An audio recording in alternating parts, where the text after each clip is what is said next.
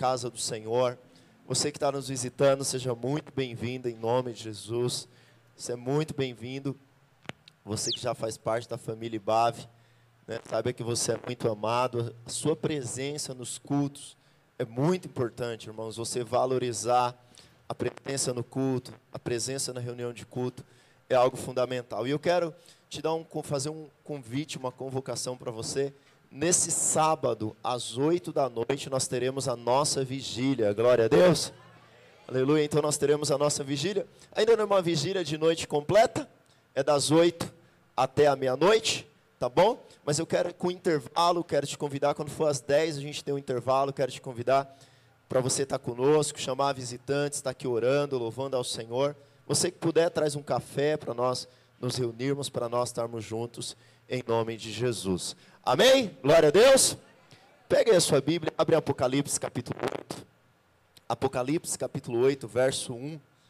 Nós estamos numa série de estudos em Apocalipse e tem sido muito maravilhoso o que o Senhor tem feito na nossa vida por meio de Apocalipse, porque muitas vezes nós tínhamos uma visão errada de Apocalipse. Nós líamos Apocalipse com óculos errado. Nós líamos Apocalipse com óculos como se Apocalipse apontasse apenas para um tempo de tragédia, para um tempo de destruição do universo, é como se fosse um tempo onde nós tivéssemos que ficar com medo. Então, um, um livro muito complicado, onde nós não conseguíamos entender coisa alguma, onde cada um tem uma visão. E quando nós começamos a estudar Apocalipse, nós percebemos o quê? Que Apocalipse, irmãos, é um livro que é o livro da revelação de Jesus Cristo. Então, é em Apocalipse que Jesus Cristo ele se revela. É em Apocalipse que ele se revela como o Senhor soberano da história. É em Apocalipse que ele se revela que a história está na mão de Deus. A história não está na mão do diabo, a história não está na mão do ser humano. Deus não criou o mundo e deu uma corda e deixou o mundo né, é, é, à vontade, não. Deus é um Deus que controla todas as coisas. E nós já vimos, né, então, em Apocalipse, sete igrejas, onde ele escreve, sete selos, e nós estamos vendo agora sete trombetas. Estamos vendo que, vimos semana passada, que essas trombetas, ela aponta para algo. Trombeta é um instrumento. E essa trombeta não necessariamente ela é literal, mas trombeta fala de um alarme, de um sinal, de algo que Deus está dizendo para nós. Então nós vimos que trombeta ela serve primeiro para convocar pessoas para uma guerra, ela serve para convocar pessoas para o arrependimento. Elas a, a trombeta anuncia a presença de Deus. Então as trombetas aqui não necessariamente é literal, mas haverá um tempo um tempo que nós temos desfrutado da graça de Deus, temos desfrutado do favor de Deus, um tempo onde as pessoas podem se arrepender, ter sua vida salva, mas haverá também o dia do juízo. É, eu sempre digo que Isaías 61 aponta que o ano aceitável do Senhor, a graça do Senhor é um ano, é um período, é um período grande, mas quando fala de juízo de Deus, fala de apenas um dia. Mas a verdade é que o juízo de Deus virá. Em Apocalipse capítulo 8, nós vamos ler do 1 ao 13, acompanhe aí na sua Bíblia, ou aqui na projeção. Se você puder colocar para mim na ARA, isso, obrigado. Quando o cordeiro abriu o sétimo selo, houve silêncio no céu de meia hora. Então viu sete anjos que se acham em pé diante de Deus, e lhe foram dadas sete trombetas, ou seja, cada um dos anjos possuía uma trombeta. E esses anjos, então, veio outro anjo, ficou de pé junto ao altar com um incensário de ouro, e foi-lhe dado incenso para oferecer com as orações de todos os santos, sobre o altar de ouro que se acha diante do trono. E da mão do anjo subiu à presença de Deus a fumaça do incenso com as orações dos santos. E o anjo tomou o incensário, encheu com encheu de fogo do altar e o atirou à terra e houve trovões, vozes, relâmpagos e terremoto. Então os sete anjos que tinham as sete trombetas prepararam-se para tocar. Essa foi a nossa mensagem da semana passada. As trombetas são preparadas para tocar. Se você não ouviu, quero te ouvir, a mensagem está lá no Spotify. Você pode ouvir ela inteira. Mas nós vimos que antes da trombeta tocar, ela tem uma preparação. Deus prepara, primeiro em resposta, a oração dos santos. E quem são os santos? Os santos são todos aqueles que estão em Cristo Jesus, aqueles que nasceram de novo. Vimos também que a oração dos santos, ela não é neutra. Presta atenção, todas as religiões, elas têm um momento de meditação. O budismo tem meditação, né? Algumas religiões têm rezas repetitivas, outros, a yoga, né, recomenda meditação, mas a oração a Deus é diferente. A oração não é simplesmente uma meditação. A sua oração move o trono de Deus. A sua oração move os céus. Quando você ora, a sua oração chega diante do trono de Deus com incenso. E quando essa oração chega, os céus são tocados. E ele, são, ele responde com vozes, relâmpagos e trovões. Dá um glória a Deus aí. Por isso, isso deveria mudar a forma que você enxerga a sua vida, que você enxerga o seu ministério. As suas orações não são neutras, as suas orações não são um, um rito religioso, as suas orações é algo sobrenatural. Todos os dias, quando você se tranca lá no seu quarto, no seu banheiro, nos, indo para o seu trabalho, no seu carro, lavando louça, e você resolve orar ao Senhor, os céus são movidos. E eu não sei o tempo, mas eu quero dizer para você que uma hora as respostas às suas orações vão chegar. Tem orações que eu fiz há 10 anos atrás. Deixa eu te contar uma coisa aqui. Assim que eu me converti, é, a nossa igreja era uma igreja que reunia quase 6 mil pessoas, lá em Mauá. E quando eu me converti, irmãos, eu ia para a célula, para o nosso pequeno grupo, eu não era nem líder em treinamento. Eu era um membro lá na célula. E algo que eu orava, eu falava assim: o meu sonho um dia é pregar. O meu sonho um dia é pregar. Eu quero pregar um dia. E eu fazia essa oração, Carlos. Só que ao mesmo tempo vinha algo dentro de mim que dizia o seguinte: você é muito orgulhoso. E juro para você, dentro de mim vinha a imagem de uma multidão. E eu pregando para uma multidão. Ao mesmo tempo que eu orava por isso, eu fazia uma oração contrária. Falava: não, eu não sou nenhum líder de célula. Se o meu líder me dá a palavra da célula para compartilhar, eu sei que tem irmão aqui que forte, né? Mas eu queria ter para compartilhar. Então, eu, eu se me der para compartilhar, meu Deus do céu, já é muita coisa para mim. Eu, e como que eu vou pregar para uma multidão? Irmãos, isso foi lá no ano de 2005, 2004, 2005. E nós viemos para plantar igreja, nós estamos aqui plantar igreja. E é interessante que nós tivemos uma conferência. Eu cuido de, de jovens de oito igrejas na região de São Paulo. Interessante que nós tínhamos uma conferência dos jovens, jovens do Brasil inteiro, da nossa igreja até de fora. E aí nós, os pastores fizeram a escala de quem ia pregar os pastores de Goiânia, que está à frente dos jovens, né? pastores, pastor Ricardo Landim, que é pastor de igreja aí de, de 5, 10 mil pessoas, e aqueles, o Antônio Cirilo, aquele que canta poderoso, essa era a escala. E aí a conferência era na quinta. E aí quando eu estava no trabalho, inscrevendo jovens, correndo atrás para ir, queria estar tá lá para receber no feriado, e quando foi na terça-feira, eu recebi uma ligação do pastor de Mauá, do pastor Fernando, pastor presidente dos jovens. E eu vi a ligação, estava em sala de aula, estava dando aula, eu não pude atendê-lo. E é interessante que aí ele mandou um áudio para mim e falou o seguinte: Você vai pregar na conferência. Irmãos, e ali eu tive o privilégio de pregar para centenas de jovens. Aí você fala: Quando que você fez essa oração? Há mais de 20 anos atrás. Quase 20 anos atrás, não estou tão velho assim.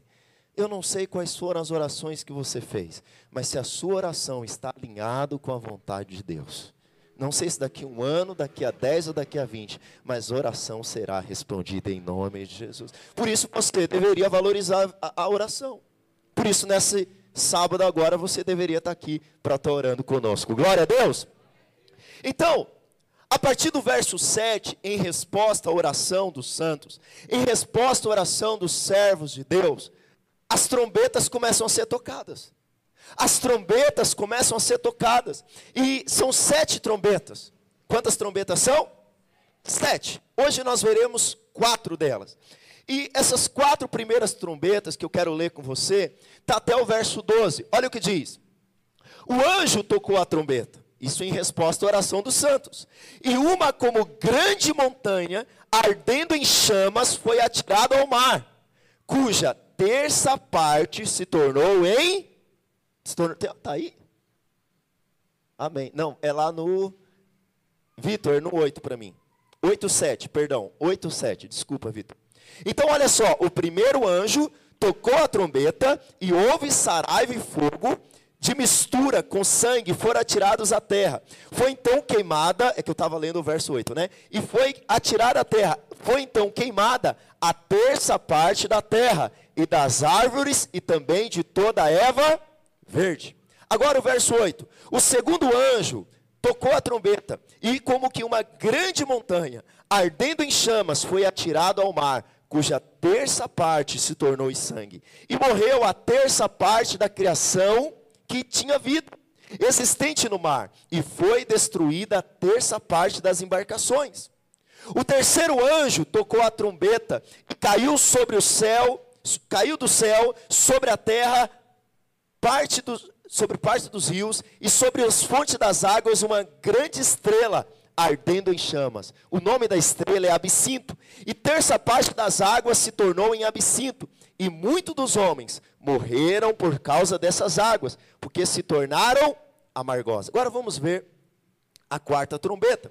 O quarto anjo tocou a trombeta e foi ferida a terça parte do sol, e da lua e das estrelas, para que terça parte deles escurecesse, e na sua terça parte não brilhasse, e tanto o dia como também a noite. Então vi uma águia que voando pelo meio do céu dizia em grande voz: Ai, ai, ai dos que moram na terra, por causa das restantes vozes das trombetas dos três anjos que ainda têm que tocar. O que está acontecendo aqui? E aí, eu queria falar para você algumas visões que nós temos sobre essas trombetas. Primeiro, alguns teólogos, eles dizem o seguinte: essas trombetas só irão tocar na grande tribulação. Então vai haver um período de sete anos de tribulação, mais três anos e meio numa intensa tribulação. E quando vier essa intensa tribulação, então as trombetas serão tocadas, e aí as pessoas sofrerão grande juízo. Os ímpios sofrerão grande juízo. Outros teólogos já não creem dessa forma. O que, que eles creem? Que desde a volta de Cristo até hoje, essas trombetas estão sendo tocadas. Então, no decorrer da história, no decorrer do tempo, as trombetas estão sendo tocadas e as pessoas estão sendo afligidas. Agora, uma coisa nós temos certeza. Primeiro, as trombetas, as tragédias que acontecem aqui, não estão na mão do diabo. Não estão na mão de Satanás. Mas é o próprio Deus que tem controle. Eu sei que as pessoas, elas às vezes dão muito poder para o diabo. Então elas acham que acontece alguma coisa, elas já colocam. Aconteceu algo de bom, foi Deus. Aconteceu algo de ruim, foi o diabo. Mas presta atenção, até Satanás, ele só age quando Deus permite. Satanás é como um cachorro na coleira. Já viu um cachorro na coleira? Ele só vai até onde o dono deixa. Satanás, ele não tem liberdade para agir a seu bel prazer, porque tem um Senhor que está sentado no trono e que não deixa que ele atinja a sua vida. Glória a Deus. Agora, todas essas trombetas, elas são semelhantes às pragas do Egito. E ali nas pragas do Egito, qual era o propósito das dez pragas? As dez pragas era para manifestar a glória de Deus. Era Deus dizendo para Faraó: Faraó, não é você que manda. Faraó não é você que comanda, você está aí oprimindo o meu povo. Deixa eu te falar algo, Faraó. Eu sou o Senhor. Então, cada uma das pragas do Egito era que Deus colocou sobre o Egito, era um Deus egípcio sendo destruído. E essas trombetas são o quê? São deuses, Deus tocando sobre deuses humanos. O ser humano, ele tem um coração inclinado para o ídolo. Todo ser humano, o coração humano, é uma fábrica de ídolos.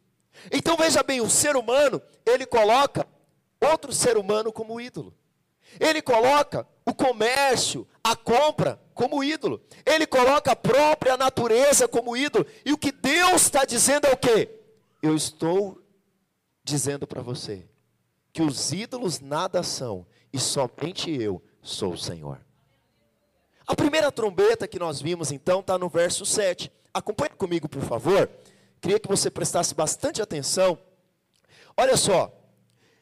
O primeiro anjo tocou a trombeta. Houve saraiva e fogo, de mistura com sangue, e foram atirados na terra. Então foram queimados a terça parte da terra e das árvores, e também toda a erva verde. Então essa primeira trombeta é uma tempestade de granizo que veio sobre a terra. Só que ela veio acompanhado com fogo e com sangue. Ela é semelhante à sétima praga do Egito. Projeta para mim Êxodo capítulo 9, João. João Vitor. 9, 23. Êxodo capítulo 9, verso 23. Você que quiser abrir, está aí na sua Bíblia. 9, 23. E Moisés estendeu o seu bordão para o céu. O Senhor deu trovões e chuvas de pedra, ou seja, granizo. E fogo desceu do céu sobre a terra. E fez o Senhor cair chuvas de pedra sobre a terra do. Só que agora em Apocalipse, o nível de juízo e o nível de intensidade aumentou. Porque agora nós temos um outro elemento, nós temos o sangue envolvido. Isso demonstra que o nível de juízo aumentou. O que, que Deus está dizendo para esse povo? E o que, que Deus está dizendo para nós? Olha, a terça parte da natureza foi atingida. Veja bem, Deus não atingiu o planeta todo. Quando tocar a primeira trombeta, a terça parte será atingida. Você sabe que nós temos a Amazônia, né? Nós somos o país mais cobiçado do mundo por causa da Amazônia. Porque tudo que acontece lá na Amazônia afeta aqui para nós e afeta o mundo inteiro. Agora presta atenção. Você imagina uma tragédia que terça parte da área verde do planeta, dos alimentos, das florestas sejam destruídas? Agora, pastor, de onde que veio esse juízo? Veio do inferno? Veio da onde? Veio do céu. Veio do céu. Portanto, quem tinha o controle era o próprio Deus. Isso mostra que Deus não destruiu todo o planeta, mas o que, que Deus estava fazendo? Deus está dizendo o seguinte: eu destruí a terça parte. Você ainda tem seu ídolo, nas coisas dessa vida. Eu destruí a terça parte, mas ainda há tempo para arrependimento. O grande problema hoje do planeta é o meio ambiente. O meio ambiente ele tem sido destruído. Você, hoje mesmo, você está testificando um dos maiores dias de calor que nós já experimentamos, sim ou não? Mas esse ano nós já passamos pelos maiores dias de frio também, sim ou não? E vendaval, irmãos. Semana passada, não foi? Sexta-feira passada. O mundo, o clima, as coisas estão loucas. Mas deixa eu te falar uma coisa para você. Não se desespere, porque o próprio Deus está no controle. Agora, isso é um sinal para você que está aqui. Isso é um sinal para mim. Isso é Deus tocando o alarme e dizendo para você: ô, oh, muda de vida. Ô, oh, você que não ainda está aí em cima do muro, você que está achando que os prazeres deste mundo valem a pena, muda de vida. Pastor, e a graça de Deus? A graça de Deus é essa. É Deus te avisando. Ó, oh, você ainda está brincando. Você ainda está achando que, que Deus só quer a parte aí que o Evangelho é só carro, casa, bênção. Amém, Deus te abençoa. Mas Deus está dizendo, é tempo de arrependimento. Porque Satanás, ele não se importa se você tem uma religião. Satanás, ele se importa se você tem arrependimento. Perdão. Agora, irmãos, diante de tudo isso, diante de tudo que tem acontecido na nossa época, e que essas coisas vão intensificar mais ainda. Qual tem sido a sua reação? Qual tem sido a reação das pessoas? Segunda trombeta está no verso 8 e 9. Acompanha comigo, por favor. O segundo anjo tocou a trombeta, e como que uma grande montanha, ardendo em chamas, foi atirado ao mar, cuja terça parte se tornou em sangue, e morreu a terça parte da criação, que tinha vida existente no mar, e foi destruída a terça parte das. Aqui na época de João, não tinha avião, quando João escreveu, não tinha carro. Então, qual era a única forma de você ter transporte e fazer comércio? Era o mar. Eram as embarcações. Então, qual que era a principal fonte de alimentação das pessoas? Eram os peixes. O que João está dizendo aqui agora é que Deus estava tocando no comércio.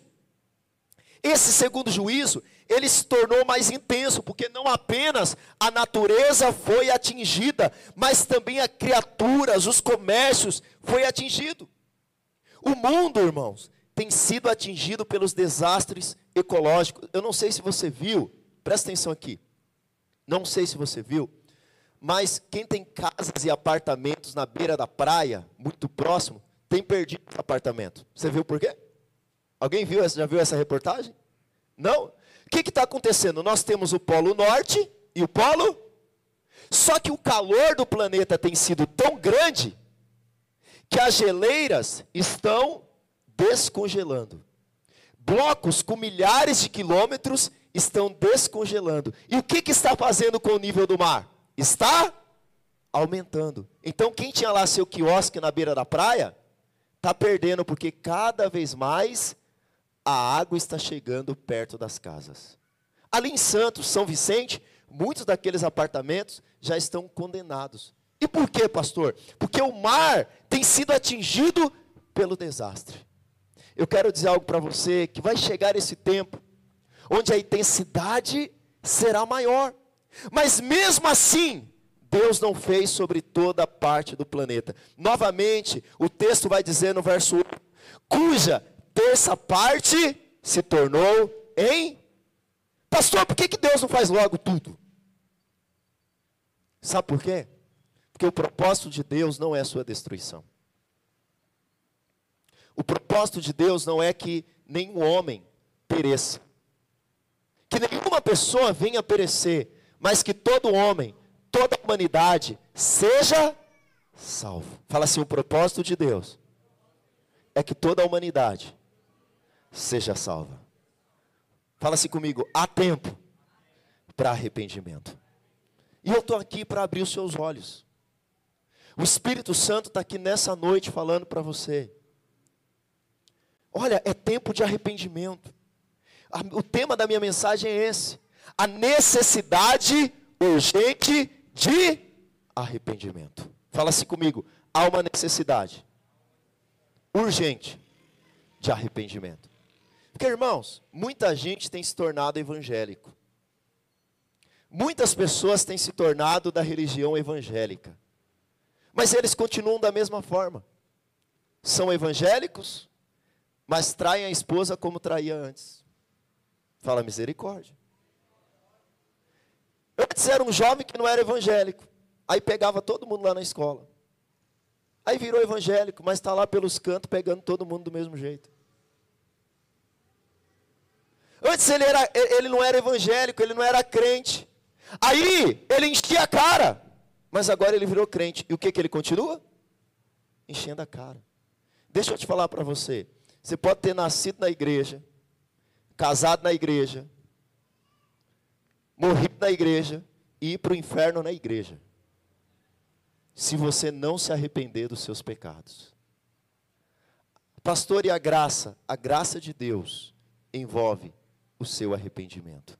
Portanto, eu quero dizer para você: o tempo da graça de Deus, o tempo do favor de Deus, ele é grande.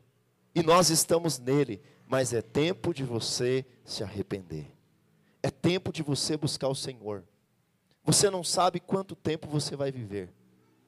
Você não sabe quantos anos você vai viver. E você não sabe o dia que a trombeta tocará. Terceira, verso 10, acompanha comigo.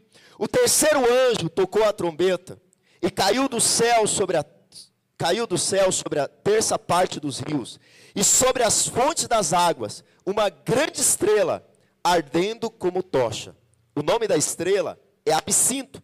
E a terça parte das águas se tornou em absinto. E muitos dos homens morreram por causa dessas, porque se tornaram. Aqui nós vemos que agora os rios, as águas doces foram atingidas. Essa palavra absinto é o um nome genérico para toda planta amargosa. Quando Israel ele sai do Egito, ali também no Egito os rios foram atingidos. Mas quando eles entram no deserto, eles encontram as águas de Mara. Mara significa amargo. Aquelas águas eram impossíveis de beber. Mas Deus fala para Moisés: Moisés, toca nas águas, para que as águas se tornem doces. Aqui em Apocalipse a coisa inverte. Porque agora, ao invés das águas se tornarem doces, elas se tornam amargas. Você sabe, o maior problema da humanidade hoje chama-se água potável. O nosso maior problema não é energético. O nosso maior problema não é alimentar, ainda que nós tenhamos esses problemas. O nosso maior problema são águas potáveis. O nosso maior problema é com enchentes, é com inundações. E o que que Deus está dizendo nesse nível, onde o juízo se tornou muito mais forte, porque em nenhum juízo anterior pessoas haviam morrido. Mas nesse juízo agora, homens são mortos. O que que Deus está falando para nós? Se arrependa. Deus está tocando a sua trombeta. E você que está aqui nessa noite, você tem essa oportunidade. Às vezes, irmãos, nós vivemos um deísmo cristão. Pastor, o que é um deísmo cristão? Deísmo cristão é o seguinte: eu creio que tem um Deus. Mas Deus me criou, criou o mundo, e Deus me deixou aí. Então Deus não se importa com a minha vida sexual, Deus não se importa com a minha vida financeira, Deus não se importa com o meu casamento. O importante é eu ser feliz. Já viu essa frase? Essa frase cheira enxofre. É Satanás falando. O importante é você fazer o que está no seu coração. O seu coração é enganoso.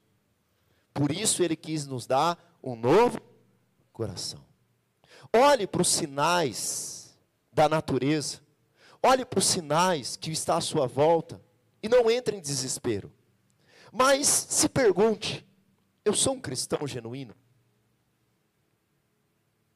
E quando você se perguntar, porque a maioria das perguntas trazem condenação. Mas Romanos 8 diz que não há mais nenhuma condenação para aqueles que estão em Cristo Jesus.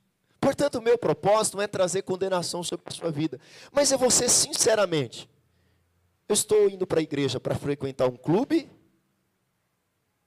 para conhecer pessoas, porque é legal, ou estou indo para a igreja, estou indo no evangelho e não vou deixar de ir, porque eu quero realmente ter um encontro com o Senhor Jesus. Eu estou indo para a igreja porque eu quero um carro novo, uma casa nova, um casamento abençoado, e nada de errado com você ter essas coisas. Mas eu estou indo porque eu entendi o propósito do reino do céu sobre a minha vida. Eu quero te fazer essa pergunta hoje. Não precisa responder para mim, o Espírito Santo está falando com você agora. O Espírito Santo está te levando a acordar. O Espírito Santo está despertando dentro de você. E quando você olha para esses sinais e para essas trombetas, como que fica o seu coração?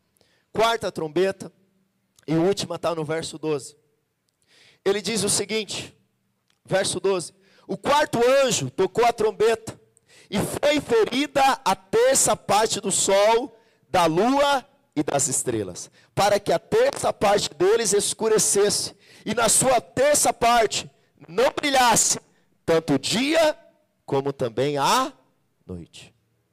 Irmãos, aqui nós vemos que os astros do sistema solar são atingidos. Calamidades têm vindo sobre a terra como resultado do que acontece nos céus. E tem muita gente que adora os astros. Você já viu cristão que acredita em horóscopo? Acreditar em horóscopo, acreditar em signo, é acreditar que os astros comandam a sua vida. Mas o único que comanda a sua vida é quem? É Deus. Portanto, ao acordar, você nunca deveria consultar o seu ciclo. Afinal, você nem o tem. Você deveria consultar o Espírito Santo. Porque não são signo e não são astros que determinam a sua vida. Mas é um Senhor que está sentado no trono. Por isso, quando eu consulto todos os dias, pela manhã, não astro, não signo, mas eu consulto a minha palavra. E lá nela diz: por que, que meu dia vai ser abençoado? Porque eu sou filho amado de Deus. E não importa o que aconteça com os astros lá, o Senhor mesmo já escreveu a minha vida. Dá um glória a Deus por isso. Mas, o fato do universo estar, digamos assim, sofrido é, com a queda do homem, do ser humano, nós vimos que é, esse, esse juízo, né, tinha causado tantas coisas sobre a terra, irmãos. O mundo tem sofrido, a humanidade tem sido assolada. E mais uma vez, Deus está dizendo para nós: se arrependa. Mas eu amo a, a graça de Deus, ela é maravilhosa. Porque no verso 13, até aqui essas trombetas, ela não atingiu a humanidade diretamente. Ainda que a humanidade sofreu por causa das consequências, a humanidade não foi atingida diretamente, mas a partir agora da quinta, sexta e sétima trombeta, o juízo não será mais sobre a natureza, mas será sobre a própria humanidade. Mas você sabe o que é poderoso? Que antes da humanidade ser atingida, olha o verso 13. Acompanha comigo, por favor, o verso 13. Apocalipse capítulo 8, verso 13. Então vi e ouvi uma águia que voando pelo meio do céu dizia em grande Irmãos, presta atenção. A natureza foi atingida. Aí você olhou e falou: "Não, isso aí é o aquecimento global". Aí depois você viu que o comércio foi atingido, o mar foi atingido. Você fala, não, isso aí foi a crise econômica por causa dos Estados Unidos lá. Teve um problema na Bolsa, na Nasdaq. É, é, é o presidente, o, é, é isso aí é má gestão política. Ok. Aí você olha a terceira trombeta, aí você vê que a água potável foi atingida. Você fala, ah, também o tanto de esgoto que é liberado nos rios é por causa disso. Aí vem a quarta trombeta, o quarto sinal. E qual que é o quarto sinal? As estrelas, o sol e a lua são atingidas. Começa a acontecer eclipse. Eclipse tal, vai ser tão grande como foi lá no Egito, que até a noite não vai ter luz. Mas como assim? À noite nós temos energia elétrica. Mas algo vai acontecer de tal forma que até à noite você não vai ter luz. Fala assim, misericórdia. Você fala, não, pastor, isso aí foi uma usina nuclear, aconteceu um problema. Agora, irmãos, antes de entrar na quinta trombeta, ele manda o sinal. E qual que é o sinal? No meio do dia, uma grande águia que você pode ver e que você pode. Deixa eu te falar. Se com esse sinal você não se arrepender, e as pessoas não se arrependerem, por que outros motivos elas se arrependeriam? Essa grande águia não quer dizer que ela é um pássaro literal que fala, mas é um grande sinal de Deus. A, a Almeida Corrigida e Fiel, a versão da Bíblia Almeida Corrigida e Fiel, fala que é um anjo. Eu não sei qual que é o sinal que Deus vai dizer, mas vai ter um sinal que você vai ver no céu tão grande. E esse sinal diz o que no verso 13? Três vezes ele vai dizer, ai. Sabe quando você lamenta? Ai. Ai. Quando vem as quatro primeiras trombetas, o céu para. Mas isso aqui é tão grande que esse grande pássaro, ele para. Ele lamenta sobre os céus. Ele fala assim: Ai. Quão grande vai ser o juízo sobre a humanidade. Olha o que diz o final do verso 13. Ai, ai, ai dos que moram na, por causa do restante, vozes de trombeta, dos três anjos que ainda tem de tocar. Eu quero terminar minha mensagem falando para você que esse capítulo nos mostra, e se você não entendeu nada até agora, eu queria que você entendesse agora. Que essas trombetas nos mostram que elas são sinais de Deus. Demonstra que a humanidade, ela precisa de um arrependimento urgente. O sangue do Cordeiro que foi derramado na cruz, a salvação, a graça de Deus, o favor de Deus está disponível para você hoje. Mesmo que hoje você entrou aqui debaixo de condenação, você olha para o seu passado e você vê grandes pecados. Se você crê no Senhor Jesus hoje, todos eles serão perdoados e lançados no mar do esquecimento. A promessa de Deus é tão grande, a graça de Deus é tão grande, que se você confessar Jesus como Senhor e Salvador nessa noite, a Bíblia diz que Jesus, que o Senhor, nunca mais lembrará dos seus pecados. Essas trombetas afetará o comércio, o meio ambiente, os recursos naturais e a visão da humanidade. Mas o fato de Deus atingir apenas uma terça parte da terra nos mostra a bondade e a graça de Deus, dando oportunidade para arrependimento. Hoje, estou aqui pregando para você, e a única coisa que eu digo para você é: o Senhor está oferecendo a necessidade urgente de arrependimento. Pastor, eu preciso pagar alguma coisa, eu preciso fazer alguma coisa para ser salvo? Nada. O arrependimento. Apenas isso. A fé em Jesus Cristo. E você será salvo.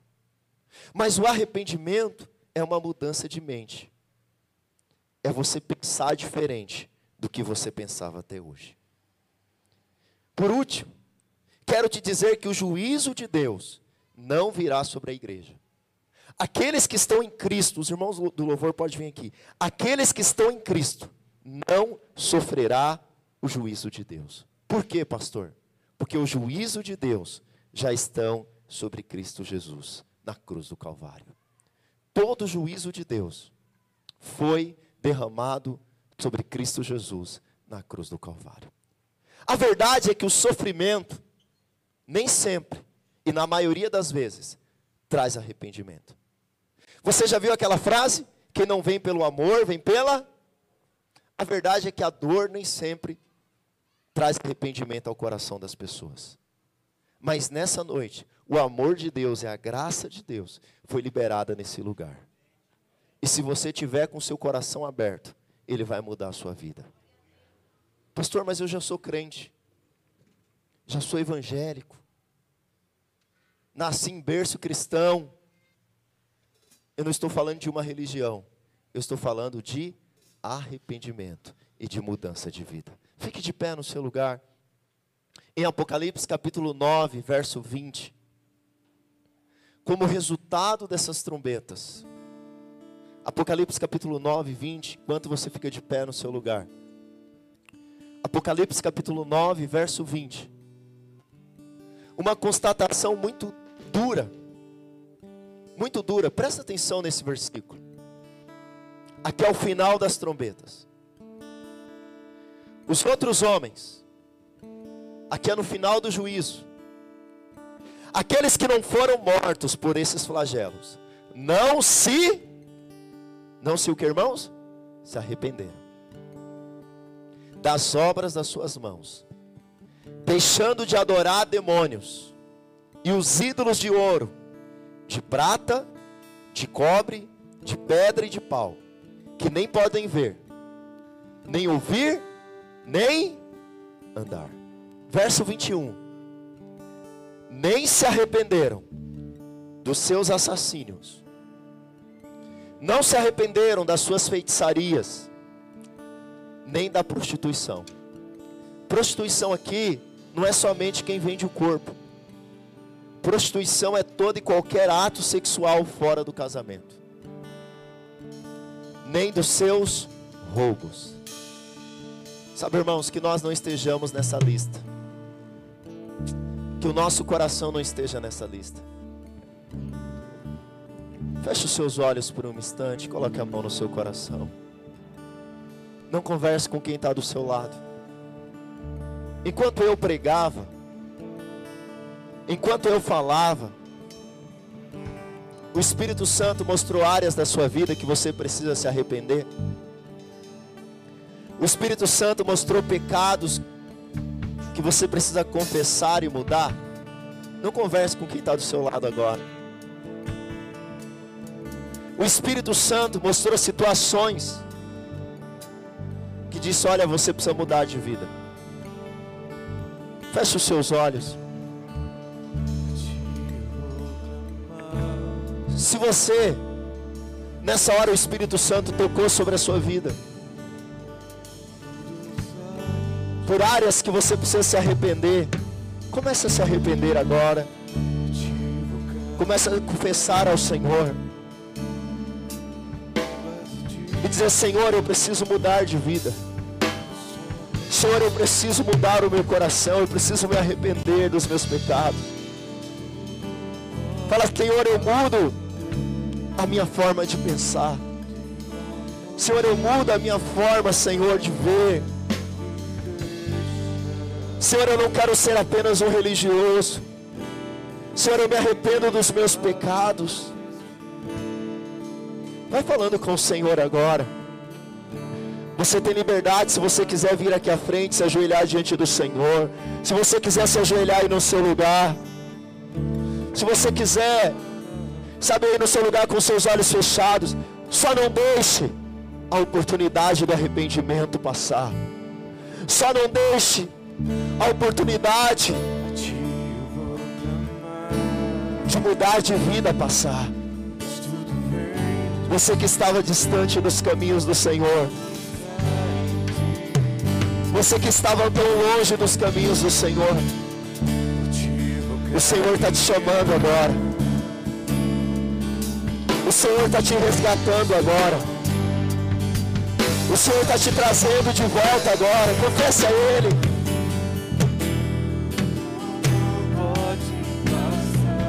Se confessarmos os nossos pecados, ele é fiel e justo para nos perdoar e nos purificar de todo pecado.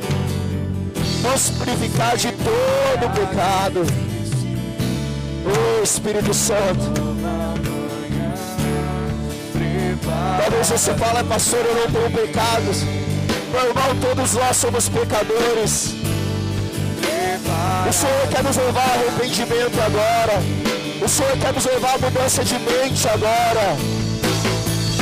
Eu me rendo a teus pés, és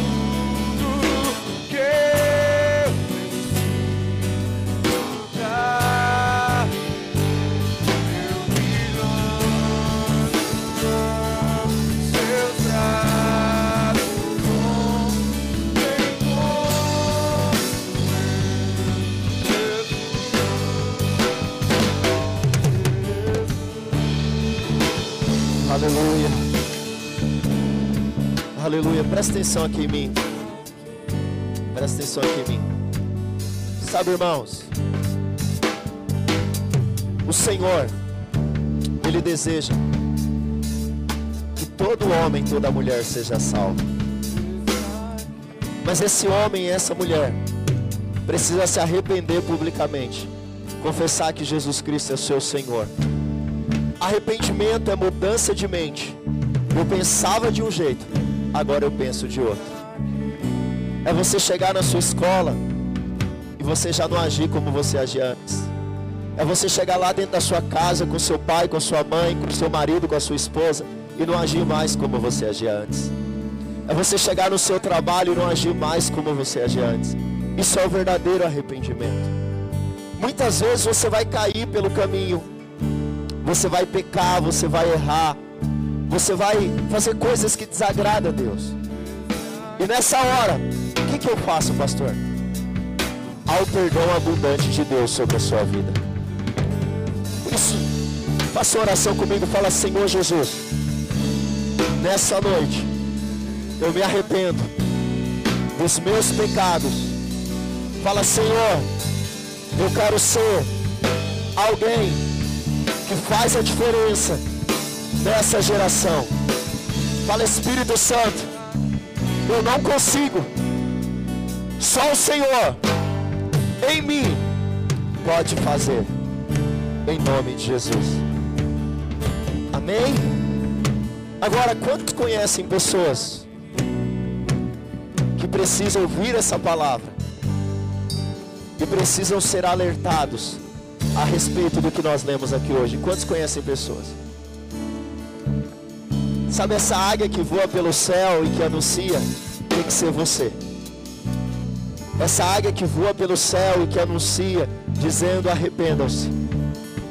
Enquanto é tempo da graça de Deus, é você. Nós vamos orar agora por uma pessoa, pelo menos. Você vai escolher um parente, um amigo, uma pessoa que hoje ainda não se arrependeu dos seus pecados, que ainda não confessou Jesus publicamente mas que você vai ser usado por Deus para que ele confesse Jesus como Senhor. Talvez seja o seu pai, a sua mãe, um amigo. Eu queria que você orasse por essa pessoa agora. Fale o nome dele diante de Deus.